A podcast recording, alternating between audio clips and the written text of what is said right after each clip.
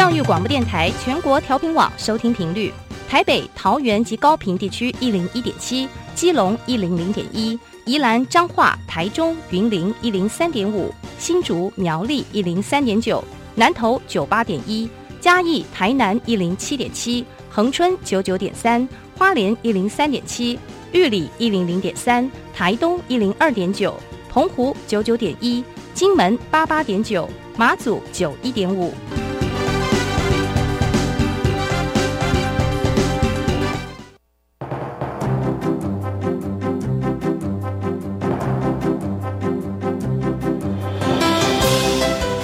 台湾的教育要怎么做才能使孩子面对未来的社会呢？当我们期待孩子改变的同时，也期待教师的教学方法跟着改变，家长的观念也一起改变，一起携手，协力同行。谢若楠老师带您探索自发互动共好的十二年国教新课程，听见台湾教育的改变。欢迎收听《国教协作向前行》。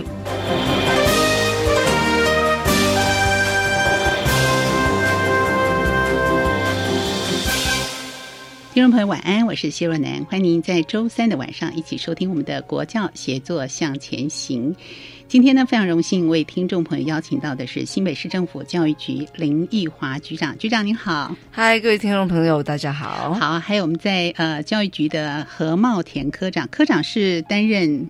中等教育科，中等教育科好，科长，科长跟局长在节目中来跟听众朋友分享，尤其是新北市政府呢，因应十二年国教新课纲的策略，还有一些亮点的作为，也是让大家耳目一新的啊。我相信呢，呃，我们都讲说十二年国教愿景，希望每一个孩子都能够成就他，能够适性扬才。所以我相信新北市在推动十二年国教的课纲方面，一定有很多相关的准备的工作。关于这一点，我们先请局长来跟听众朋友说明一下。的确是，其实对。你知道，对第一线教育人员来说，包括呃，不管是在教育局的同仁，或者说在校长老师，其实对十二年国教育新课纲的推动，都充满了期待。嗯其实里面最开心的看到很多老师的自我醒思，是因为大家知道，其实教育在培养是未来国家需要的人才，所以呢，教育它必须要能够看到未来。世界的趋势，嗯，而在新课纲里面，它有很多部分的转变，其实就在这边。就我们从之前大家看到，老师以前是独立教学，对不对？现在呢，其实我们要求老师，他希望可以。呃，有合作教学，协同合作是，甚至呢，在教学方式上，以前传统叫做老师讲，学生听，现在不是了。现在我们是带着学生共同讨论，甚至共同完成一些计划，很多是让他动手做。那里面其强调已经不再是随着分科教育，而是知识的同整。是，就比如说，这对老师对教学现场。是真的是一个很大的变化，再加上到高中职，大家也知道还会有所谓的校本课程、选修课程，那这些呢都需要很多的准备。那我觉得我很很很高兴，就新北市教育局还有我们新北市的第一线同仁非常认真在做准备。从一百零五年十月，我们教育局就成立了工作小组，对，而且我们每一季就开一次会议。那当工作小组顾名思义，就是我不是讲空话，嗯，不是只讲一些理念啊，而是我要把所有一零八课纲原来是一零七，对，一零八课纲，所有该落实的事情，我们每个每每一季三个月，我们在教育局面就检验，嗯，各科，而且不是只是中教科、小教科，大家知道各科都要配合。然后呢，学校我们最近还把校长也邀进来，嗯，也是因为我们要确定学校的准备状况。对对。那更不要说，除了工作会议，我们还有分高中有工作圈，国中有工作圈，国小有工作圈。那些工作圈的目的，也就是一样，不断的在开会。那这开会。都是工作如何落实，学校之间彼此的交流，甚至到第一线老师之间在教学上如何来更做精进，社群到社群之间如何来运作，嗯，那像这些都是。呃，一零八课纲要准备很多很多，大家可能我们很高兴有这样的节目，知道吗？因为真的是 这些老师的努力，其实 要让大家看见和知道。说是大家可能不太了解，嗯，但是老师们的用心，甚至你看到礼拜六、礼拜天，很多老师拨时间做研习，嗯，就是为了让自己未来教学场域有更多的改变，对，那是一件非常非常感动的事。但是媒体不一定关注，很高兴有这个机会，也让听众朋友。分享一下，其实真的很多老师在第一线是如此默默在努力中。是我们听到局长讲，这个高中有高中的工作圈，各个国中也有，国小也有他们的工作圈。工作圈，所以我们看到老师们已经全力启动哦，希望能够应应一零八年新课纲。可是其实早已经提前作业了，对不对？当然，我们都说在一百零五年十月，是我们就已经成立了工作小组，嗯，而且呃，虽然说随着一零。八才实施，但事实上就是因为呢，我们就希望说，在尤其在高中职的准备上面，我们相关的校本课程，然后选修课程，事实上我们都在这个学年度开始，其实我们都开始全面试行，嗯，就是各校就开始试行了。我们不，因为大家知道试行的好处就是，我中间还可以修正、调整、修正，嗯，对。那包括说，其实像。呃，学校课程地图啦，这些现在都在审核之中嘛，是全部都在审核之中。那这些就是我们都要先准备好。一零八上路就是已经就是就是没有这样全面就绪尝试错误，嗯，就是已经全面就绪。因为我们等于这两年，我们就提早在新北市，我们就提早在高中就全面做。国中的部分也一样，透过实验课程，我们透过实验课程已经开始做同整。像举例来说，我们某个国中。他可能就是感觉上是一个艺术教育，他就跟呃北师美术馆，嗯就我们国台北教育大学对。合作一个叫做 One Piece Museum，看起来是他就把一些你知道就是美国空运来的那个古迹啊，嗯，然后呢他们。看起来好像在做修复的工作而已，但事实上不止这样，他就从这个东西延伸到包括艺术史的学习，是。包括呢，甚至有科学，嗯，为什么可以有那么大的一个你知道那种古迹，可以它那个到底是怎么样的一个石头，什么样的研究，你知道就或者说它就相关的很多的课程，它就同整进去了，嗯，好或或者说包括说因为美术的东西，它就延伸出类似的美术的设计。课程，嗯哼，好，所以。像这种就等于我从一个东西，但其他已经开始做课程的设计、知识的统整。嗯，那而且中间学生有动手做，有讨论，对，有共同完成一些事情。是，所以不仅仅是这个行政系统已经准备好了，我们还老师的支援系统，还整个的课程的准备，和这整个延伸，在一零八课纲的时候，我们又看到开放更多的弹性空间给所有的老师。没错。所以科长是不是跟听众朋友分享一下，尤其在中等教育这个部分啊，老师们的准备。状态啊，或者是学好准备的状态又是如何呢？好的，诚如刚才局长所说，就是呃，新课刚上路之前，新北市已经及早在进行相关的准备工作哈。对，那呃，刚才局长也提到，在高中的部分，我们也成立课程发展工作圈。嗯，好，那我们把这个课程发展工作圈定位成是一个行政支持系统，也就是说，呃，在新课刚上路之前，哈，高中端哈必须校内哈。应该要启动相关的一个课程发展的机制，嗯，那透过学校的核心小组或者是课发会，好，大家来把学校的这个校本课程、校定课程，哈。把它做了一个讨论，然后能够跟学校的愿景、跟学生的学习图像做契合哈。那在讨论的过程当中，其实我们也慢慢凝聚了一个共识，也就是我们认为哈，新课纲上路哈，如果要成功的话，可以有三个关键哈。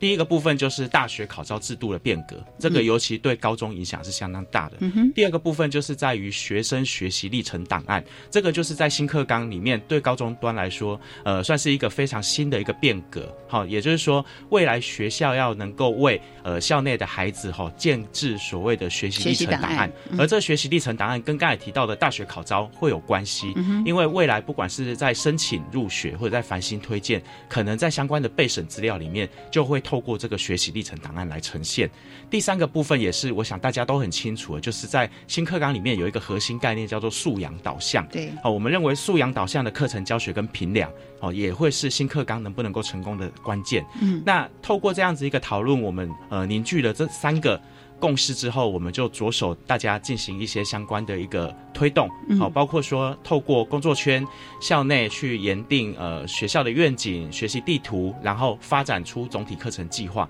这一点新北市应该是全国走的最快的，也就是我们启动了一个呃学校总体计划的一个协作审阅机制。嗯，我们会希望说能够在今年六月之前来帮助我们新北市的高中端，能够透过专家学者的导入跟学校之间的对话。来协助学校能够在提前半年之前就能够完成一零八学年度的课程总体计划初稿。嗯，这样子学校其实有呃从今年六月到下半年还有半年的时间可以去做微调。嗯，那也可以让学校整体的老师大家一起来参与讨论。对，我想这是我们在呃全国目前是走的比较快的一个部分。另外还有一个部分就是有提到，刚才有提到一个行政支持系统。另外我们也独步全国，我们建构了一个教学支持系统，也就是我们成立了呃新北市的十大课程发展中心。啊，是。那这个课程发展中心，我们希望把它定位成是高中的辅导团。嗯哼。好，国中有国教辅导团，但是高中其实是没有辅导团的。嗯。我们希望新北能够成立高中的辅导团，来协助我们新北市的高中老师们，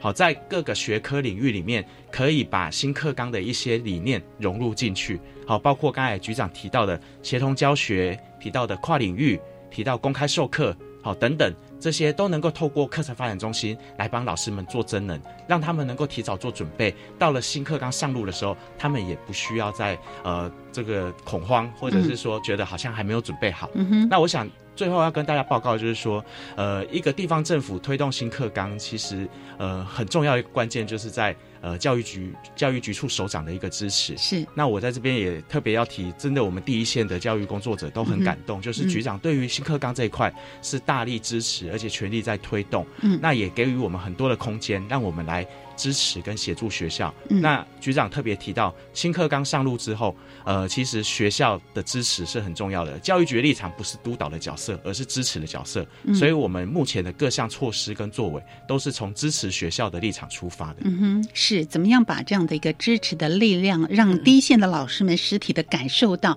把他们的动能、他们的增能的方式呢，呃，又回馈到学生的教育的主体的身上。我相信这是最重要的。新北市有很多新的做法，是让让其他县市很 羡慕的啊，所以这个部分请局长跟大家分享一下。对，其实大家都知道，教育我常跟教育团分享，就是说，有时候我们教育局做一堆政策啊，但是推动不了，那都是假的。其实所有事情、所有政策，真的要老师能够认同，老师才是真正教育成功的关键跟所谓的灵魂角色。对，所以其实，在一零八课纲里面，校长的角色，嗯，我们也不断跟校长在说，而且呢。大家知道，难免就是学校之间会有一些差别嘛。可在新北呢，我们很强调还要共好，嗯，就是大家要一样好一样好，对，不能说有些学校好，有些学校不好。嗯，所以我们还会就是已经跑得快的学校，就要带着一定要一起做。我们不容许有一个学校是。是没做好，那这个我觉得是第一个我们要强调，就一定是共好的精神。嗯，那所以呢，我们才会说，我们不要变成说有哪些学校是先行，我们全部学校都是先行学校。嗯，虽然你知道教育部有所谓的前导前导学校，对对，但是我们也有教育部前导学校，但是我们现在我们是全部学校都是试行学校，是，也就是希望每个学校都一定就要开始启动。嗯。那的确，刚刚提到，像举例来说，我们已经其投注在高中职，我们八年投入了二十四亿，嗯，哇，庞大的很庞大的 去改变学校，包括从硬体对到软体。那一开始，单是从硬体的改变嘛，但现在其实已经到软体。那我们把这属于有一个旗舰计划的投入。那这旗舰计划呢，我们这从去年开始，我们还就跟新课纲的推动。把它结合在一起，也就是说，今天如果学校你要争取更多资源的益助，我还要就也要看你新课纲，你准备，嗯，你再来要怎么做？对，好，所以我们从原来硬体到现在转到就跟新课纲结合，对，那这属于八年二十四亿，我们完全在高中职的投入，那这中央有中央的钱，这是我们地方对于高中职的一个支持，一个益助。那再来呢，大家提到说，其实。在一零八课纲里面有一个很不一样，就在科技领域。对，嗯哼，科技领域包括资讯，嗯，包括生活科技。我必须坦白说，这两块都需要很多经费的支持。是因为包括数位环境，整个你必须要改造，让它成为一个智慧学校。嗯，我不能说，哎，今天大家一起上课要上网，就网络跑不动，这最基本的，这这已经是最基本的。那再来呢，学校你如果要应整个时代变化，它的教室相关要有的配备。嗯哼。另外像刚刚讲生活科技，嗯，我们呢新北市也是要在，抱歉，今天有个场我们要行销一下，我们先做了，是，然后大家才一起来做做，才跟进，包括中央哈，不好意思，生活科技教室。我们呢投入了一亿两千万，要做生活科技教室。嗯哼，那生活科技教室，我们今年已经开始，我们有分所谓的从旗舰级，然后到呃进进进阶级，还有叫做就基础级。那我们就在学校开始推生活科技教室。那它最主要会是在国中国中阶段。嗯，那生活科技大家都知道，它其实重点就是在知识同整，然后要动手做。好，那里面有需要很多的配备。所以，但是这第一个就是需要经费的支持，再来，但相对还有师资的准备。对，其实，在资讯教育跟生活科技教育上面，我们的师资也是远远的不足。但是，因为现在也现在少子女化了，我也不太可能叫做每个学校都一定有随专长老师。所以，如何让很多老师去在这段时间去进修，透过第二专长？那拿到相关的学分跟他的一个认证，嗯，那这个部分是我们为什么说一定要提早准备原因。第一个是教室的建制，对；第二个是老师师资的准备，是。那这个都是我们现在如火如荼在在教育局在做的部分。所以刚刚就除了旗舰计划之外，对生活科技教室一亿两千万投入。那数位更不要说，数位环境那个是资源更是大。那但这个部分也要包括，要感谢教育部对我们很多预算上面，在有关于智慧学校部分建制上，中央也给我们很多的经费。嗯哼，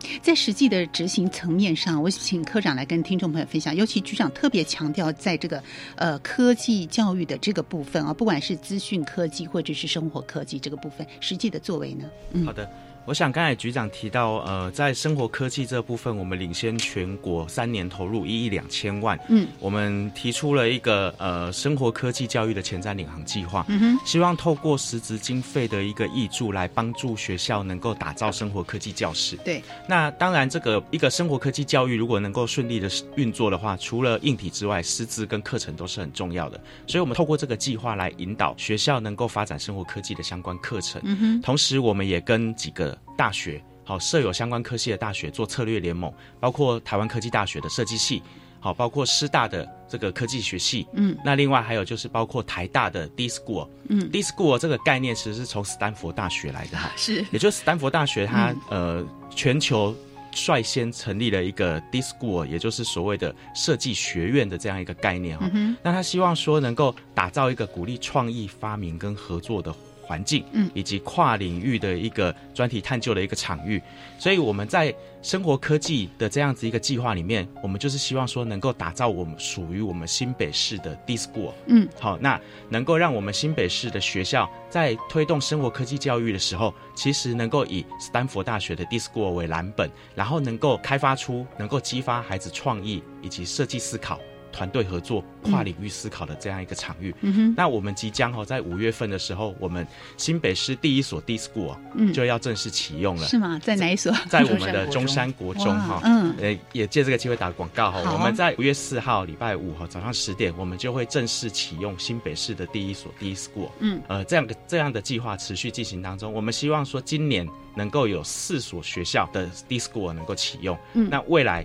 哦也能够希望能够逐步来推展，让更多的学校具备这样子的一个场域。以及师资跟课程，所以他必须在硬体上先具足了，老师先呃具备这样的能力才能够发展。所以它是跨科，它不是单独呈现一个科目嘛，它是跨科各个各个科目和课程都可以使用的嘛。是生活科技，它在新课纲里面，它是一个课程，是啊，它是有固定的结束的。是，但是生活科技它的本质其实它是鼓励创意思考以及跨领域思考。对，所以生活科技未来可以跟很多的领域或科目做连接，嗯。例如像艺术领域，嗯，例如像呃科科学，例如像物理、化学等等的。嗯，那另外我们也很强调创客的这样一个思维，动手操作这个部分。嗯，所以其实有很多科、很多领域都可以来互相做连接。嗯，好。然后我再补充一下，就是说，其实，在 D School 的概念里面啊，就我们大家知道说，当然现在就是生活科技，但是啦，我们还强调就是在目前来讲，就是。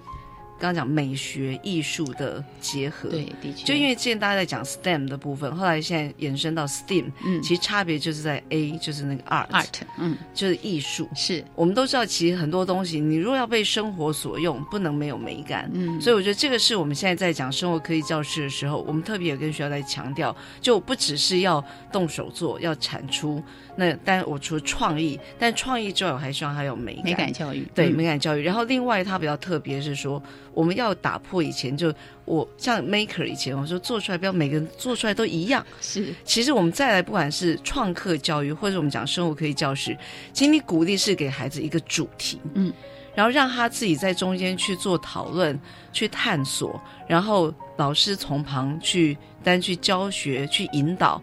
但最最后做出来成品，其实应该每个都是不一样的。嗯那这才叫做孩子的创发，，是，到想得到也做得出来。是，那所以这个部分，我觉得是现在教育现场可能跟以前最大不同的改变，就我们不要孩子都是一样，嗯我们反而鼓励是他透过是自己的讨论做出来的东西是有他的创意，嗯那而而且里面是让他能够自由发挥，都是不一样。的确是，嗯所以它也符合了我们的一零八的科纲的精神，就是每一个人就要适性扬才是啊，就要成就每一个孩子，找出他们潜在的特质又到底是什么。新北市领先快跑这么多，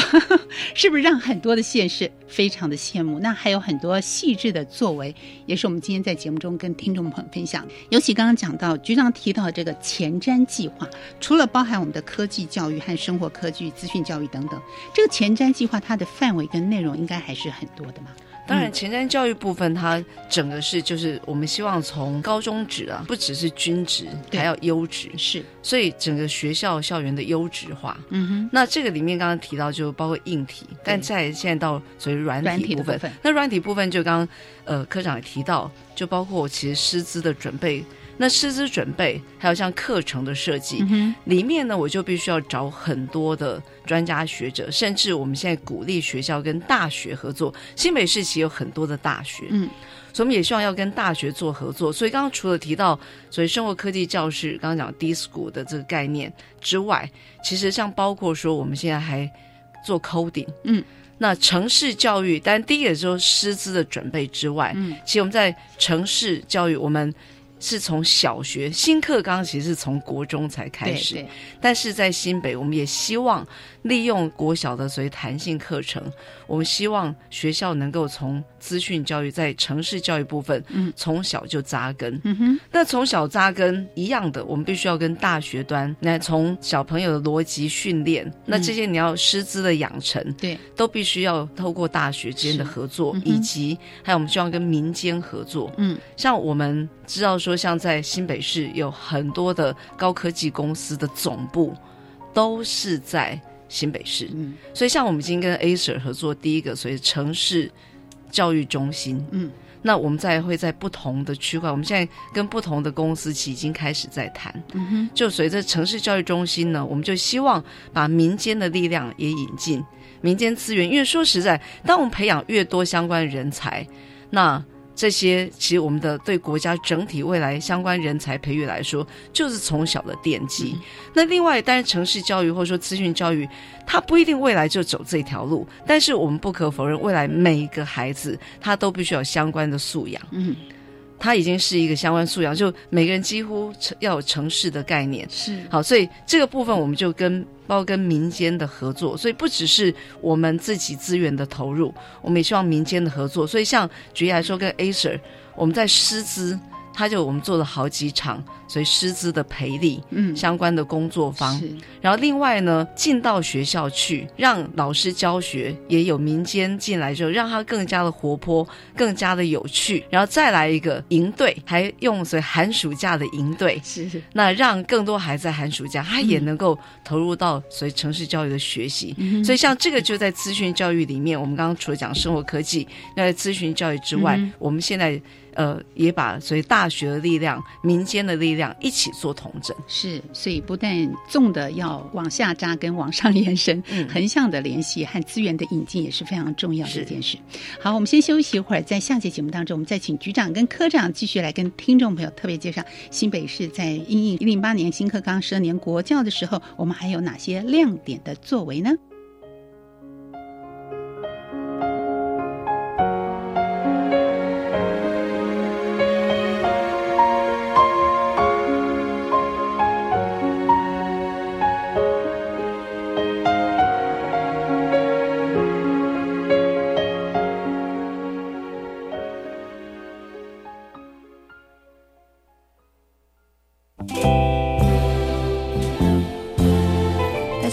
我是为台湾儿教基金会的创办人刘安婷。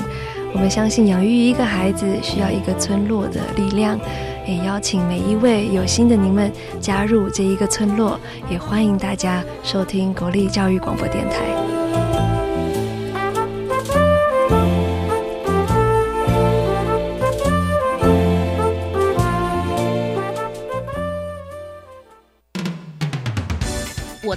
我做主，微电影竞赛征件报名开始喽！从即日起到五月十五号下午三点为止，只要你是在学学生或是教育替代役男，以反毒为主题，拍摄十分钟以内短片，就能参加竞赛哦。奖金最高十万，你还在等什么？详情请上我的未来我做主网站。以上广告是由教育部提供。我是陈淑丽，我是苗可丽，我是林佳丽。至善越南平童助学计划二十年来已经帮助了七千个孩子上学读书，但是越南中部还有成千上万的平童，家庭月收入不到二十美元，上学之路仍旧遥远。请您和我们一起加入认养行列，每天二十元，每月六百元，帮助中越孩子圆一个上学梦。爱心捐款专线零二二三八八九一一八二三八八九一一八。大家好，我们是台湾弦乐团，我们都在教育广播电台。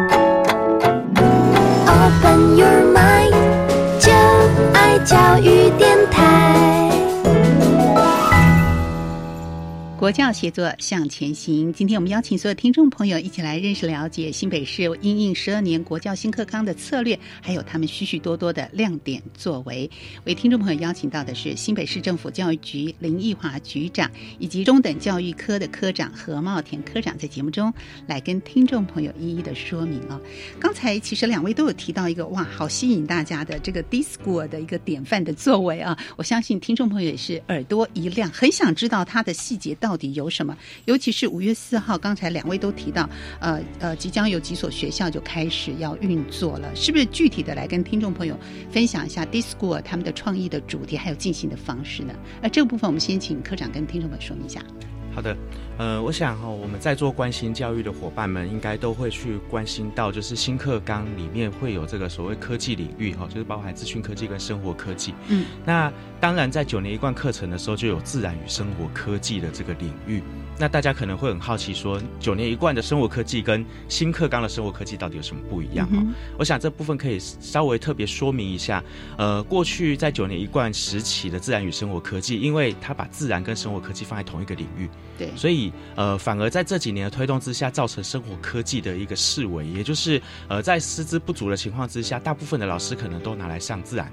好，而不是上生活科技，所以才会透过这一次新课纲的变革，特别把生活科技单独拉出来，而且给它固定的一个时数或者是结束。嗯，呃，生活科技一个非常新的概念，就是它很强调设计思考，好，以及鼓励创意。另外还有就是动手操作跟跨领域这样子的一个概念。嗯，那我们就取法，好，这个斯坦福大学的 D School，我们希望能够打造，能够。让这样子一个课程在这样的场域运作的时候，真的能够激发孩子们，好能够有这样子的一个动手操作、创意思考、跨领域的这样子一个设计思维。嗯，所以我们在生活科技教室的这个打造里面，呃，以 Discord 为蓝本哈，我们希望透过这样一个场域的营造，同时我们也希望能够把新课纲很强调的这个专题主题探究的这个概念把它纳进来。嗯，所以在我们今年度哈会有四个学校。好，率先成立 D School，好，包括我们的中山国中、永和国中、福和国中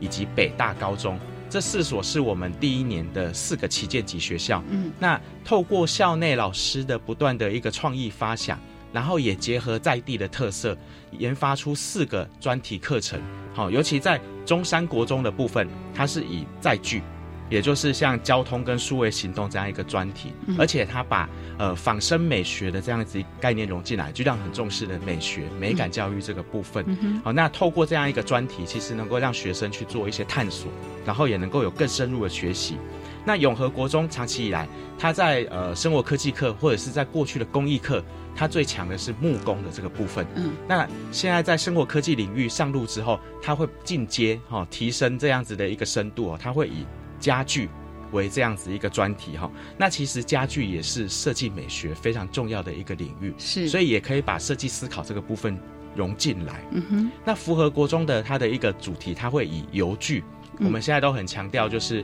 油具的美感、它的机能性、安全性。未来符合国中的 Discord 就会以油具为它的一个专题，然后能够让孩子们能够在国中阶段就可以开始去试探，然后甚至能够有一些动手操作的这样子一个主题出来。那最后要提到的是北大高中，嗯北大高中因为它在三峡地区，它旁边有一个恩主公医院，嗯那现在其实长照，好、或者是像一些高龄化的一些议题，其实非常的重要哈、所以北大高中特别，他想要跟恩主公医院结合，嗯然后会用辅具。哦哦，也就是老人家非常需要的辅具的这个专题。那未来在生活科技课的时候，可能就会让孩子有更多的对于高龄者的关怀，嗯而且能够让他们从小就开始思考说，怎么样透过为这些老人家打造一个适合的辅具，嗯来改善他们的生活。我想，生活科技里面“生活”这两个字。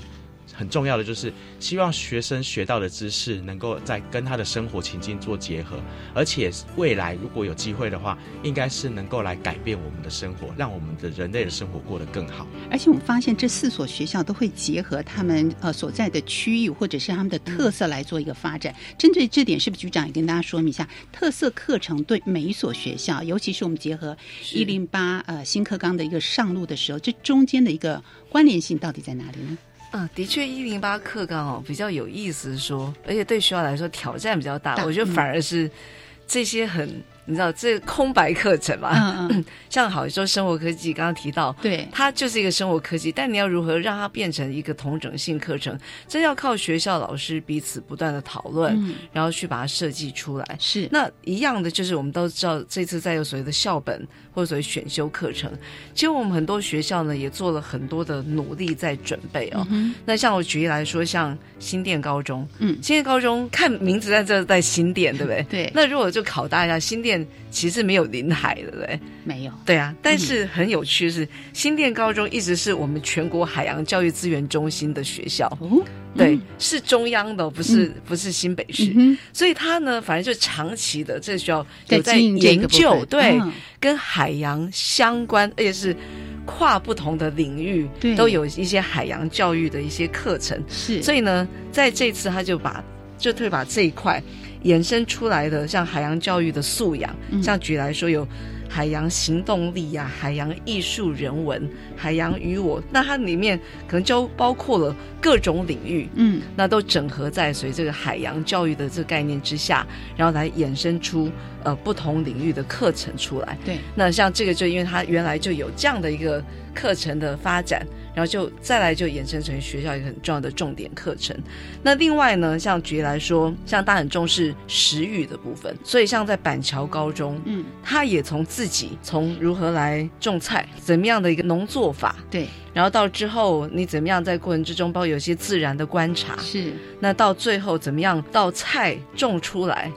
还要把它卖出去，是，再把钱捐给公益公益单位，嗯，等于是要从种菜开始变成一个课程。对，那这个部分让学生们能够整个去了解，包括说为什么我们现在在在讲环境永续，嗯其实在这个议题里面，还有包括为什么要去惜食，嗯哼，好，以及你如何在过程之中你在贩卖。这些，所以你产出的这个这个农农业的产品的时候，你这中间的商业行为，嗯，还有也讨论了可能很多社会一些也许不公平的状况，对农民来讲、嗯。一些社会议题。对，所以其实这就是一个板桥高中发展出来的一套课程。啊，嗯对。这食农跟食农教育相关，虽然是食农，但你可以发现它是各种、各种的同诊。我发现都是跟生活非常贴近的，对，是非常非常贴近的。嗯，那举例来说，像有些学校，我觉得这也很好，是另外一种。大家都知道，其实现在一零八课纲里面很强调是要培养我们学生未来自主学习的能力。对，就不再是叫做永远都是。大人帮你规划好，嗯所以其实，在林口高中啊，嗯他会有一门课，就是弹他弹性学习、弹性学习的时间，就是给你做自主学习。嗯嗯，等于学生呢，你就是四五人成一个小组，自己提你要学什么。是哇，完全是自动自发，他想要学什么，是你自己提。那提出计划吗？对，提出计划，让老师来做修正，老师来配合你提出的计划，来完成你的自主学习。所以里面当然也许说对一些体育的孩子，他可能也许就去发展他的体育。是那有些他喜欢呃在里面做什么样的社会议题的完成，嗯，那可能就是你提出计划，对，然后学校老师就来帮助你完成。所以这个我觉得对我们孩子来说，其实反而是一个很大的挑战，嗯，因为再怎么说选修课程还都是大人帮你规划好，可这属于自主学习，就我学生自己要来。三五个好友，嗯，自己来讨论说我要学什么，对我自己提学习计划，是，然后自己要把学习计划给完成，这是很可贵的一点。因为过去我们的学习的方式可能都是啊被动式的比较多，可是由学生要来思考，这个时候那完全又不一样，这就符合了我们的精神，就是自发互动共好。我们希望孩子养成自动自发的这样精神，才能够长出带着走的能力。那在一零八课纲里面，其实还有一个很重要的就是。我们也开放，也希望老师能够公开授课、观课，甚至议课。所以针对这个部分，不知道在新北市上有没有一些积极的作为呢？像现在，其实连我自己本身，我都会自己去观老师的课，是会进到教室里面。而且我觉得是从老师间彼此感染的力量。嗯，当有些老师开始把教室打开，然后呢，大家开始之间彼此做一些呃议课。嗯，那这个议课，但很重要的是，议课其实是在从学生学习的成效。来做讨论，而不是老师你教的怎么样好，因为那样会牵涉到，因为终究每个老师他有他不同的风格，而是我们要从学生学习学的如何，那而且在每个学生都是不一样的，你必须要顾虑到每个学生学习的结果的状况。那所以这样的一个所谓公开的观课，包括说我们老师之间社区的运作，到彼此的议课，其实这个其实在。我们我觉得在新北市老师间已经应该是算是已经很习惯在做这样一件事情。那当然还要另外要谢谢我们的教师会体系，嗯，也共同都在做随着教师成长这一块，就他们是很支持一起在做的。嗯，那当然现在还有一个其实校长，嗯，我们目前还要做校长自己也要做公开授课，是是校长要是，其实现在我们也有校长也。做了，嗯，又开始有做公开授课，从他自己本身做起。嗯，那我觉得这在学校里面就带着老师一起做。所以其实，在一零八课纲里面有一点很重要，就是没有人是动嘴巴的，大家都要都要一起做。嗯哼，那包括校长，我不只是讲愿景，我也实际上就带着大家一起来。对，所以这样的一个精神，一起共好，自动哈。是，我相信这样的一个精神也帮助了老师。是不是有很多的一个平台，由局里面来主导，让老师的社群啊，互相的连接、增能的部分，互相可以讨论。我觉得这个对老师支持的力量是相对重要的。这个部分是不是请科长跟大家说明一下？好的，我想呃，新北市哈，这个在这几年来哈，我们其实一直很鼓励教师组成社群，对，然后能够来做呃自我教学或者是专业能力的一些精进。嗯，所以在我们新北市这几年来，我们推动了所谓三级教师社群。嗯哼，也就是说，我们希望说，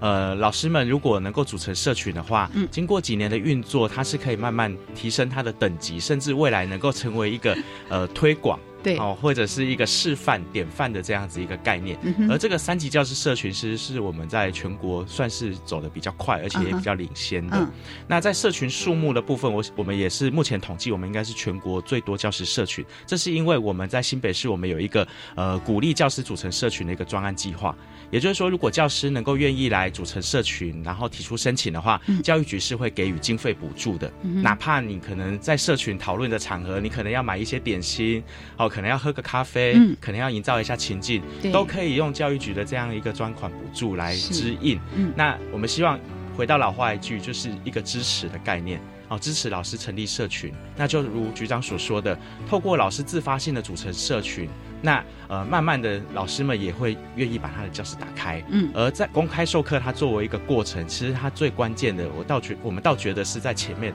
的这个备课的阶段，以及在后面议课的这个阶段，嗯那透过社群，其实能够真正去落实备课跟议课，那也能够让我们老师的专业成长哈得以精进，而且能够去发挥他们的专业能力。是科长讲到备课、观课跟议课这个部分，的确是一个很重大的一个改变。不过对于家长来说，怎么样让家长安心，同时了解我们一零八年课纲十年国教的这个精神呢？我想这个部分是不是请局长特别跟听众朋友说明一下呢？在有关于一零八课纲部分，其实有一块我们当然也希望一定要支持，就是家长。对，因为在新课纲的推动上面，第一个啦，其实在很多教室风景上，它是有改变的。我所谓教育风景、教室风景改变，是包括说会有很多讨论。那中间呢，呃，像就会有家长问说：“哎，老师那东伯的嘎。”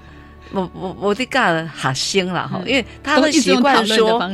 家长呃就喜欢说老师到站在讲黑板前啊，然后讲课，说怎么老师在教室走来走去啊，然后是学生在讨论，他不太习惯，就所以我们刚刚讲教室风景的改变，所以其实我们也鼓励，其实我们也有鼓励校长跟老师一定要跟家长保持好的沟通，所以希望说家长可以相信其教育专业。他们在这方面的能力，嗯，好，不要去担心说，哎，那这样我孩子到底进度跟得上跟不上？其实有时候真的这样一个素养的养成，对他一辈子是更重要。所以，请这样可以放心的相信我们的校长，相信我们的老师，那能够支持我们做这样一个在新课纲里面很多事情上面的变革。嗯哼，是我们今天也非常感谢局长跟科长在节目中来分享，同时介绍新北市呢因应十二年国教新课纲，那么有。许多的亮点和作为也是值得我们借鉴的地方和学习的地方。谢谢局长，谢谢科长，谢谢两位，谢谢，谢谢。好，节目继续呢，我们邀请所有的听众朋友一起来收听我们的课纲小词典这个单元。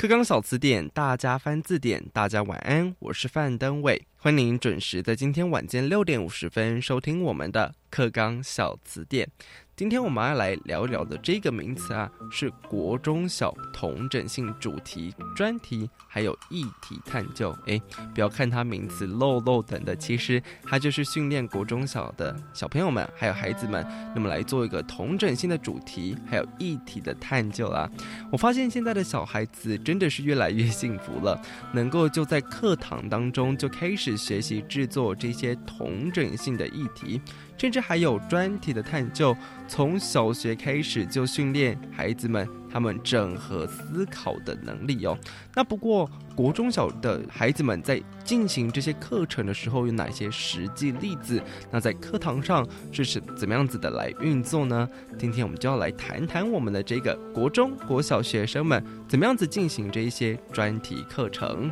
那在今天参与我们讨论的来宾是这个国家教育研究院课程及教学研究中心的主任洪永善主任，来帮我们解释这一个名词哦。主任晚安，各位听众大家好。好，那我们想首先请主任来帮我们讲解一下。虽然说之前我们已经有讨论过这个弹性学习课程啊，其实它是有包含国中小的同整性主题跟议题，但还是请主任帮我们解释一下。国中小的同整性主题议题，它的课程是怎么样的？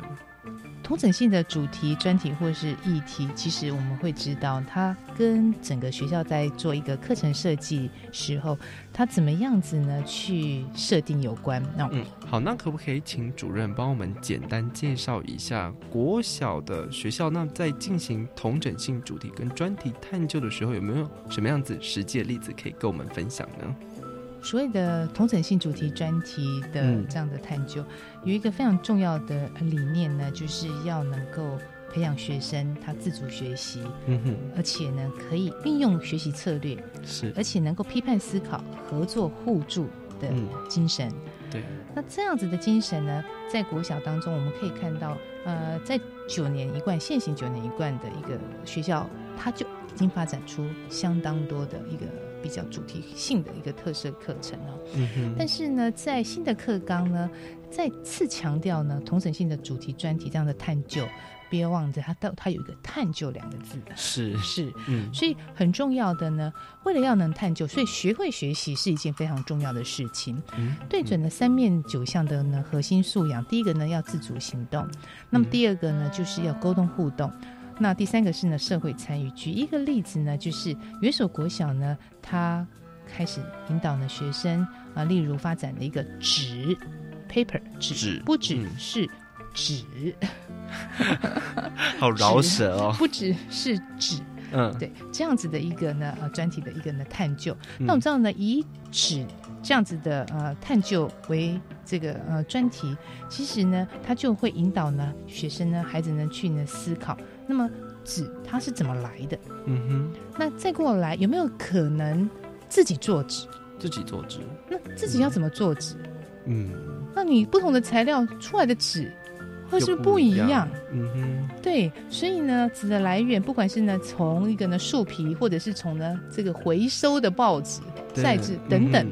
好，那这么多的制成纸浆，然后呢形成呢不同的手抄纸这样子的一个历程，它本身它就是一个呢很值得探究的一个一个一个历程的。对，那到最后呢，嗯，他们把这个呢专题呢，哦，他们会找到一个完美的比例。如何做出他们想要呢？在毕业的时候自己做一个呃毕业纪念册，然后自己把它做成了手用手抄纸所做成的毕业纪念册。我觉得这个历程事实上就是一个呃一个案例。那你说它是属于哪个领域？好像都有，对，都有，很跨领域的来，非常跨领域。而且这个过程当中，不是只有呢呃不是老师在教，很重要的是学生他会掌握到呢。他如何去研究？你知道，在做成这个纸浆的过程当中，那个比例要怎么调？他是必须要从不断的实作当中呢，去呢找到完美比例。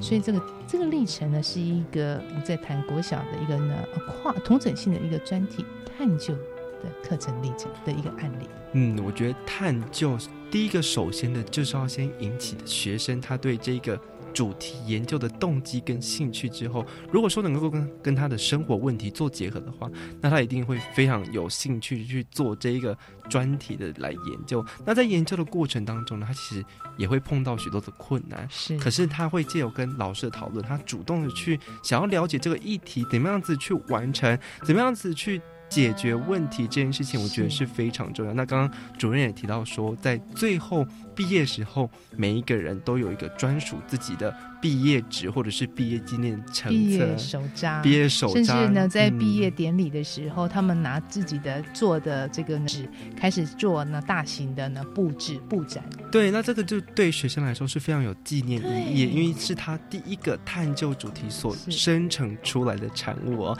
好，那接下来呢，我们想要请主任再帮我们进阶到国中的部分。那国中是怎么样子来进行这些探究型的专题呢？是。国中呢，在呢探究，然后在谈的这种呢专题的探究呢，有一个很重要，就是培养他的一个自主的学习的兴趣跟能力哦。那么有许多的国中呢，他会开始引导呢学生设定呢在地的一个呃议题或者是呢专题。那例如说来一个在地的小旅行，嗯，在地小旅行，在地的设规划一个呃在地小旅行的这样子的一个呢学生变导游。对，没有错。所以呢，学生他就必须要为啊，假设他是导游，他必须要能够呢设定说，哎，今天呢，如果呢我要带对于这个社区不熟的观光的观光客，嗯，去认识呢这个在地的话，我到底要安排怎么样子的行程？对，所以呢，学生他从第一个要先认识在地。对他不认识在地，要怎么样子规划行程呢？第二个，开始呢尝试规划。嗯，那规划。这个规划的过程当中，他必须要一个 team。对，而且他要去整合很多的资源，譬如说我要带他呢去呢参观呢这个在地一个呢呃已经五十年的面店，嗯，那我不是不是要跟老板呢也也要哎先预约，而且要跟他说到底面店来只是吃面而已吗？应该不是，还可以做什么事情？对，所以这样子的一个呢呃在探究的过程当中，其实学生他已经开始呢整合运用了许多的一个能力，嗯，跟我们谈的那个核心素养其实都能够互相的呼应诶。哎，核心素养呼应哪一个能力呢？哦，可多了。例如说沟通互动。那除了沟通互动以外呢，我们还有没有其他的核心素养能力可以对应呢？刚刚谈的案例呢，就是在核心素养里面有一个很重要：规划、执行跟创新应变。哦，你必须要能够呢，嗯，规划。对，这样子的一个在地小旅行的一个行程出来，嗯，还有很重要，你要有能够呢，啊，多元多元文化跟国际理解，为什么呢？嗯哼，因为在地它是一个呢非常丰富的一个文化，对，你如何能够呢，一把自己在地的文化跟呢？不是很了解，不是很认识你的这些呢，可能是来自于外国的国际友人。对，其实它就是一个很重要的一个呢连接。那也还有呢，透过你知道，有些呢国中的学生，他真的好厉害哦，他还可以把做好的一个呢专题，他从在地变成一个呢网站，然后行销到呢全世界去。哦，然后呢，还把呢在地的这样的旅行，它做成许多的文创的商品，像呢明信片。嗯哼。啊，嗯，或者是呢，袋子、呃，手缝包等等，对，然后开始跟全世界世界来结合，对，嗯，有点像是在地全球化这样子一个概念。那我觉得旅行这个部分呢，其实。对于应变能力来说，孩子的怎么样子去应变旅行当中所遇到的困难，其实也是非常重要的哦。今天我们的洪永山主任分享给我们非常多丰富的例子，大家就可以想象到，其实国中小的同整性专题议题的探究可以非常的多元，让孩子来试性的探索哦。谢谢主任今天分享给我们实际的案例，谢谢，谢谢大家，我们下次再见喽，拜拜。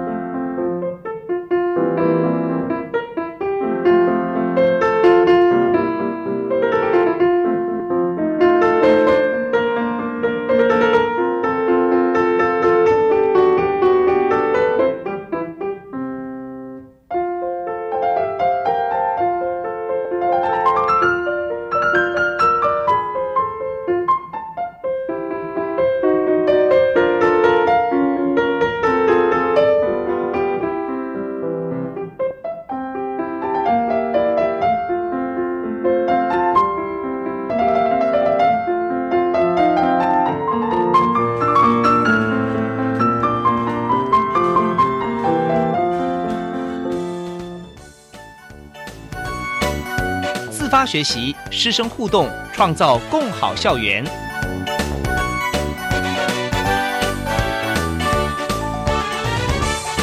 国教协作向前行节目由教育部提供。